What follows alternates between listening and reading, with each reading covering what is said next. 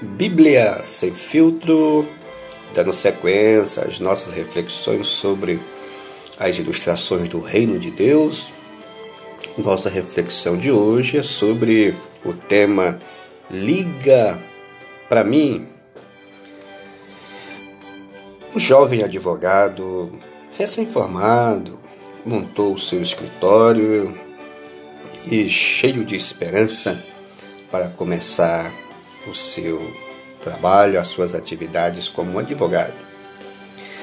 Quando quase tudo já estava no lugar, logo nas primeiras horas do primeiro dia, entra um homem na sua sala de espera e ele, cheio de si, mais empolgado do que de fato deveria estar, e como a porta entre os dois ambientes estava meio aberta, aquele recém-formado advogado resolveu impressionar seu primeiro cliente.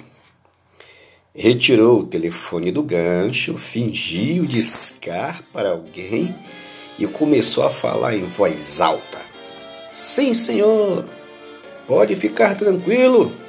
Não, não. Nunca perdi uma ação. Não, senhor, não é demorado. Vamos agilizar o processo. Conheço as pessoas certas.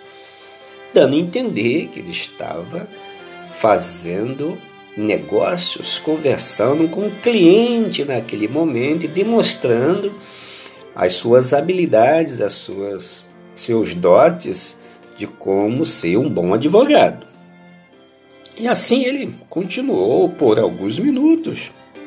Enquanto isso, com a mão direita espalmada para frente, fazia sinais ao seu cliente, pedindo-lhe que aguardasse um pouco.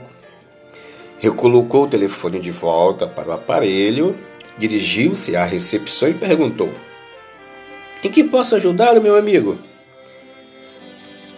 Sou da companhia telefônica, respondeu o homem. Vim ligar o telefone. A Bíblia nos diz em Romanos capítulo 6, versículo 21, E que fruto tinhas então das coisas de que agora vos envergonhais? Pois o fim delas é morte. A verdade, ela sempre aparece.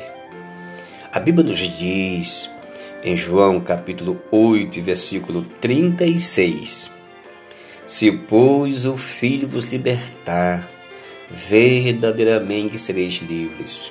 E no versículo 32 nos diz: E conhecereis a verdade, a verdade vos libertará. Jesus disse: Eu sou o caminho, a verdade e a vida. Nada está oculto aos olhos de Deus. O primeiro engano que o homem comete na sua vida, ele engana a si mesmo, a si próprio. A primeira mentira que um ser humano conta, ele conta para si mesmo. Portanto, fique com a palavra de Deus. A verdade, ela prevalece para sempre. Até a nossa próxima reflexão. Que Deus te abençoe.